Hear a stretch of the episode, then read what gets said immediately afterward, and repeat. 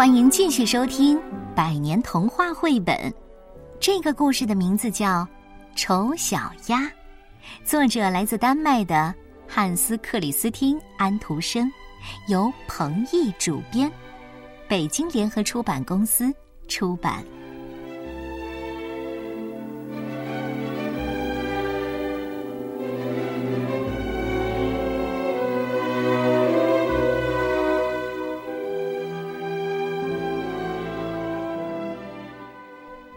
这是一个可爱的夏天，黄澄澄的小麦田，加上牧场的干草堆，真是美丽极了。在温暖的阳光照映下，河水闪烁着粼粼的波光。河岸边的农舍里，有一只鸭妈妈正在窝里专心而又认真的孵蛋。这些小宝贝们。还需要一小段时间才能从蛋里出来。不久以后，蛋一个接一个的裂开了，从每个蛋里都钻出了一只活蹦乱跳的小鸭宝贝。鸭妈妈站起来数了数，嗯，有一个蛋还没有孵出来，看来我还得再多孵几天了。几天之后。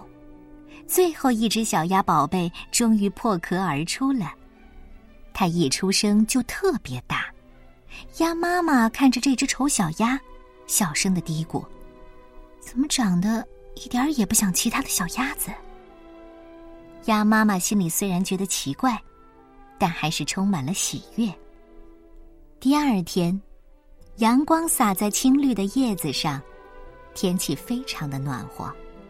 鸭妈妈领着这一群刚出生的鸭宝宝，来到了河边。鸭妈妈扑通一声跳进了水里，它嘎嘎嘎的叫着。鸭宝宝们呢，一只接一只的也跳进了水里。池塘的另一边又来了一群鸭子，它们一来就围着那只特大号的鸭宝宝说：“嘿，它长得这么大，这么难看。”一点都不像我们，他应该离开这里。鸭妈妈生气的回答说：“它是不漂亮，但是它的脾气特别好。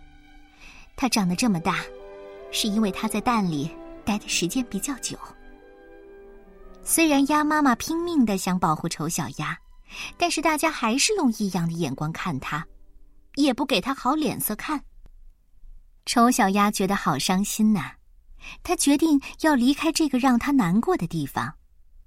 他越过栏杆的时候，停留在上面休息的小鸟们吓得都飞走了。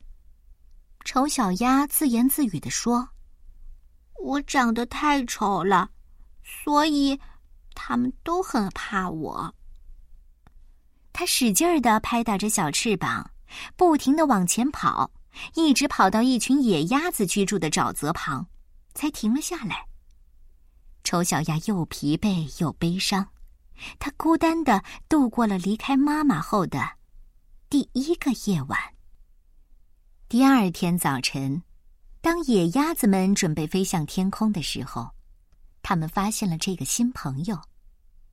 大家都靠近来，围着丑小鸭问：“嘿，小兄弟，你长得可真难看，呃，请问你是什么鸭子呀？”丑小鸭有礼貌的向他们鞠躬，但是没有回答他们的问题。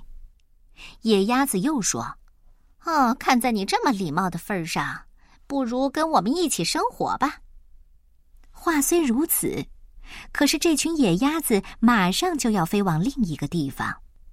可怜的丑小鸭，根本不会飞呀！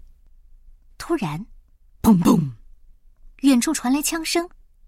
有两只刚飞上天空的野鸭子掉了下来，落在灌木丛里。原来是猎人来了，丑小鸭吓得赶紧躲了起来。猎狗找到了丑小鸭，它伸出鼻子凑近闻了闻，连碰也没碰丑小鸭，转身就走了。哦哦，好险啊！幸好我长得这么难看，连连狗都不想咬我。丑小鸭拼命的跑。穿过田野和草地，直到遇上了暴风雨。丑小鸭无法继续前进了，于是他偷偷的溜进了一座小农舍。小农舍里住着一位老妇人，一只公猫和一只母鸡。第二天早上，他们发现了丑小鸭这个不速之客。公猫喵呜喵呜的叫着，母鸡也发出了咯咯哒咯咯哒的声音。老妇人喊着：“呃，孩子们，怎么这么吵呢？”他仔细的寻找，终于发现了丑小鸭。哦，天哪，这是多么好的礼物啊！老妇人开心的说：“我希望这不是一只公鸭子。”这样的话，我以后就有鸭蛋吃了。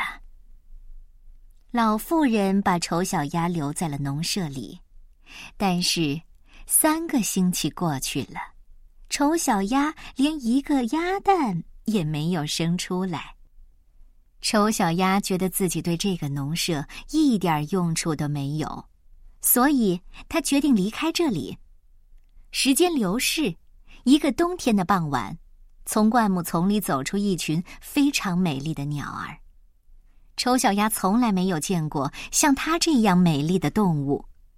原来，这是一群美丽的天鹅，它们的脖子优雅的弯曲着，全身的羽毛白得耀眼。不知道为什么，丑小鸭在这群天鹅面前反而不觉得自卑，从来没有任何鸟类像它们这样。让丑小鸭感到这么亲切。冬天越来越冷了，丑小鸭努力的游泳，以免水结成冰块。但是每过一天，河面上可以游泳的空间就变得更小一点了。最后，河面全结冰了。丑小鸭用尽所有的力气，无助的停了下来，在冰上。慢慢的，失去了知觉。第二天一大早，有个农夫正好经过这里，看见了丑小鸭，他赶紧用木头敲破冰块，把丑小鸭带回家送给妻子。温暖使得丑小鸭慢慢的恢复了健康，而且农夫家的小孩子都很喜欢跟他一起玩。孩子们兴奋的尖叫着，每个人都想尽办法来抓丑小鸭。但是他都很幸运的逃开了，大门是开着的，所以丑小鸭赶快跑到外面的灌木丛里躲了起来。就这样，丑小鸭又开始了流浪的生活。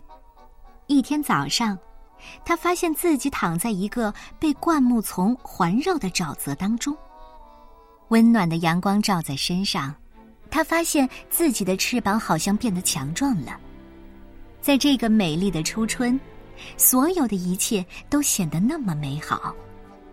突然，从茂密的灌木丛中走出了三只美丽的天鹅，它们理了理自己的羽毛，轻盈的游进了水里。丑小鸭记得这群美丽的天鹅，它忍不住想加入它们。当他这么想的时候，心里感到无比的欢喜。过了一会儿。丑小鸭从清澈的溪水中看到了自己的倒影，它简直不敢相信自己的眼睛，它再也不是那只灰灰黑黑、难看又令人讨厌的鸭子了。